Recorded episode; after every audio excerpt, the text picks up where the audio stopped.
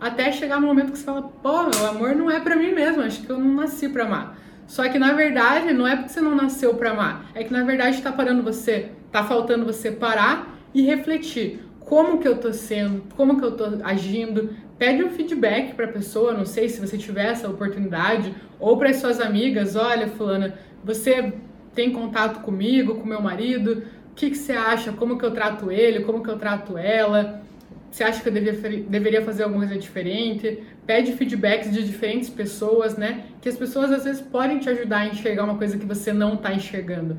Tenta prestar atenção no que a pessoa te fala também, nos sinais que a pessoa te dá. Então, eu não sei, talvez você não esteja se cuidando e a pessoa fala assim: Nossa, quando a gente se conheceu, você se arrumava, você era assim, assim, assado. Talvez isso possa ser um sinal, ou você não era tão grossa assim, né? Você era mais delicada, você, nossa, antes você me dava presente, antes você me dava atenção, talvez a pessoa esteja carente de atenção sua. Tenta entender essas pequenas coisas que as pessoas falam. As pessoas falam das insatisfações, das insatisfações.